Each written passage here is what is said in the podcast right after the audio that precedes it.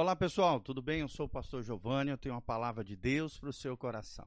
Nessa manhã preciosa, maravilhosa que Deus preparou para nós. Por isso nós estamos aqui trazendo uma palavra de Deus para o seu coração. Estamos baseados em Colossenses, capítulo 2, Colossenses não, desculpa, Gálatas 2, versículo 19, 20 a 21. Epístola de Paulo aos Gálatas 2, 19, 20 a 21. Hoje o tema de hoje é a cruz de Cristo. O que, que a cruz de Cristo tem a ver com a minha vida hoje? Que, qual, qual é a relação da cruz de Cristo, da morte vicária, substitutiva de Jesus de Nazaré com a vida do cristão no dia de hoje? Então nós vamos procurar compreender a cruz de Cristo na perspectiva cristã, segundo a palavra de Deus e qual a sua relação com a gente hoje, tá bom? Desde já, dá um joinha siga o nosso canal, aperte aí no sininho. Aqui debaixo também tem um link de descrição com todas as nossas informações para que você continue conectado conosco. E ao mesmo tempo também pega o link desse, desse, desse devocional, né, dessa ministração, e envie para todos os seus contatos, em todas as suas redes sociais, para que essa palavra chegue o mais longe possível e vidas e mais vidas sejam abençoadas através da sua vida. Você seja uma ponte de amor, de graça, de paz de reconciliação e de salvação no nome de Jesus. Olha o que diz Gálatas 2,19: Pois por meio da lei eu morri para a lei, a fim de viver para Deus. Olha que coisa linda, gente. Será que você tem vivido para Deus? Será que você tem morrido para o pecado e vivido para Deus? Essa é a vida que Deus projetou para nós. No versículo 20 diz: Fui crucificado com Cristo. Olha que coisa linda. Fui crucificado com Cristo. Assim, já não sou eu quem vive, mas Cristo vive em mim. Será que você pode falar comigo em voz alta? Já não sou eu quem vive, mas Cristo vive em mim.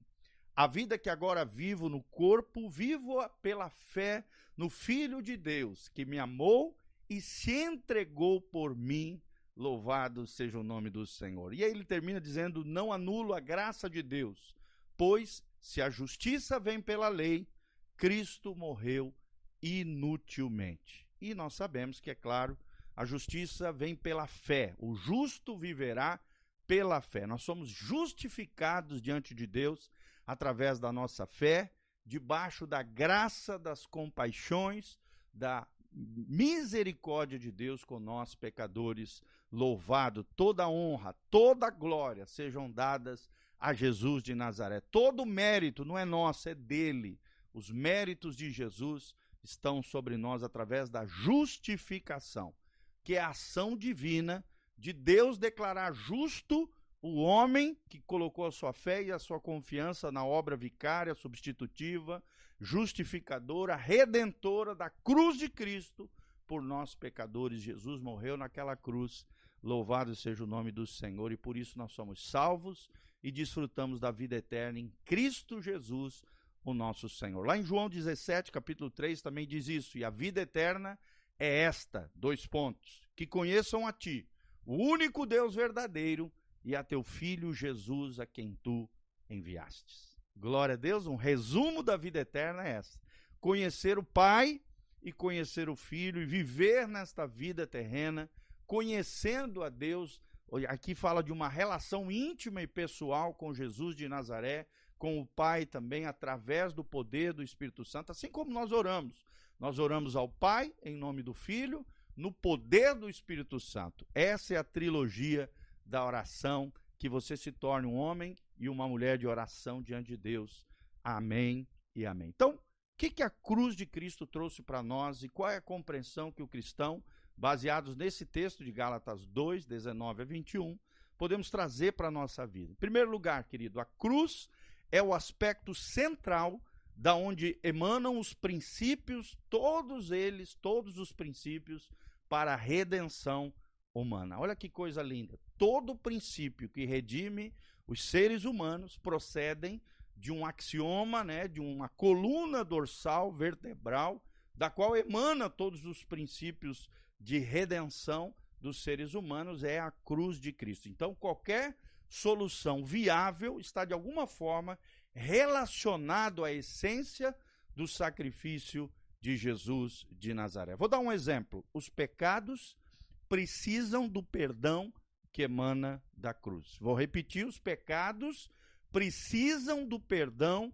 que emana da cruz. Segundo exemplo, as feridas precisam da restauração da cruz. Tanto as feridas físicas, né, dores e enfermidades, quanto as feridas de alma precisam da restauração e da cura que emana da cruz. Terceiro exemplo, as maldições precisam da libertação da cruz. Então, se você está assolado em algum tipo de maldição, e a maldição nada mais é do que o mal em ação, porque alguma lei de Deus foi violada, quebrada por você, às vezes pelos antepassados, situações que trouxeram, acarretaram consequências nefastas, terríveis, que têm afligido a sua vida, as maldições precisam da libertação da cruz de Cristo, e Cristo tem a cura das maldições, a restauração plena da sua vida é possível através do poder que emana da cruz de Cristo. Quarto exemplo, as enfermidades precisam da cura da cruz, né? A Bíblia diz: "Pelas suas pisaduras nós fomos sarados". Então toda enfermidade pode ser curada através do poder que emana, que flui, que é derramado através da obra da cruz de Cristo. E, por último, quinto exemplo, as crenças irracionais precisam do conhecimento da cruz. Ou seja, os seres humanos vivem alienados de Deus, debaixo de condenação eterna. Infelizmente, a ignorância tem levado muitas pessoas para o inferno, a uma vida embaraçosa, vergonhosa, desonrosa, mas essas crenças irra irracionais, que às vezes são chamados de fortalezas mentais ou sofismas, mentiras com aparência de verdade, impregnadas pelo príncipe deste mundo, Satanás, segundo Coríntios 4:4, Deus desse século, tem cegado o entendimento dos incrédulos para que não resplandeça a luz do evangelho, ou seja, existe uma espécie de cegueira espiritual e onde crenças irracionais são colocadas na mente das pessoas a fim de alienarem, de banirem as pessoas da presença de Deus. E essa ignorância espiritual leva os homens, né, homens aqui, homens e mulheres, os seres humanos, a toda sorte de pecado.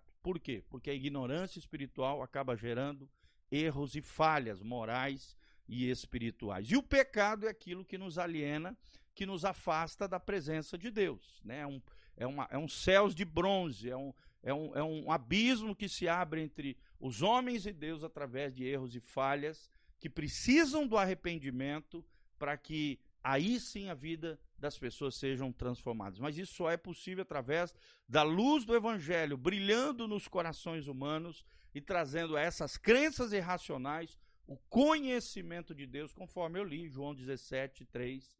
E a vida eterna é esta: que conheçam a Ti, o único Deus verdadeiro, e aqui é uma referência a Deus Pai, e a Teu Filho Jesus, a quem Tu enviaste, Jesus de Nazaré, o Senhor e Salvador das nossas almas. Então, você pode ter um excelente diagnóstico, né? De acordo com a, as suas necessidades espirituais, mas se o remédio, ou seja, o tratamento for inadequado, não haverá cura para você. Por isso nós precisamos desse conhecimento de Deus. Por isso nós precisamos de pastores, psicólogos, psiquiatras ou qualquer tipo de terapeuta, irmão mais velho, maduro, né? Se você ignorar os mecanismos espirituais de redenção, estabelecidos a partir da cruz de Cristo, é, em não poucas situações, infelizmente, a maioria, da, a maioria das pessoas, tanto quem ministra como quem é ministrado, ficarão frustrados. Por quê? Porque a cruz de Cristo é o aspecto central da onde emanam os princípios para a redenção humana e qualquer solução espiritual viável está de alguma forma relacionada com a essência do sacrifício da cruz de Cristo. A cruz não é o sofrimento ou o desconforto que outros nos causam, mas reside na responsabilidade de negarmos a nós mesmos em prol de uma vida reconciliada com a vontade de Deus. Será que você está disposto a viver uma vida reconciliado com a vontade de Deus? A essência da cruz não são as injustiças e dificuldades que sofremos na nossa vida, mas acima de tudo, como é que nós reagimos internamente diante dessas ofensas e injustiças sofridas. Esse é o principal eixo para a cura e o desenvolvimento da alma humana, para que os corações humanos sejam sarados. A cruz de Cristo também traduz o único mecanismo viável de redenção e resgate humano. Significa que tudo aquilo que Deus legalmente providenciou para quitar todo o crédito de injustiças e iniquidades que avalizam as sanções demoníacas e que aprisionam o ser humano. Ou seja, na cruz de Cristo nós temos disponíveis todas as ferramentas para libertar o homem de toda e qualquer infiltração e opressão maligna. Louvado seja o nome do Senhor. Eu quero terminar com esse texto tremendo, capítulo, o versículo 20, principalmente de Gálatas 2. Fui crucificado com Cristo. Assim, já não sou eu quem vive, mas Cristo vive em mim. A vida que agora vivo no corpo, vivo-a pela fé no Filho de Deus que me amou e se entregou por mim. Amém? Dá um joinha aí, compartilha essa palavra para as pessoas que estão nos assistindo, que eles entendam a essência da cruz de Cristo e vivam debaixo dessa poderosa cruz, desse poder que emana da cruz na vida e nos corações humanos. Amém?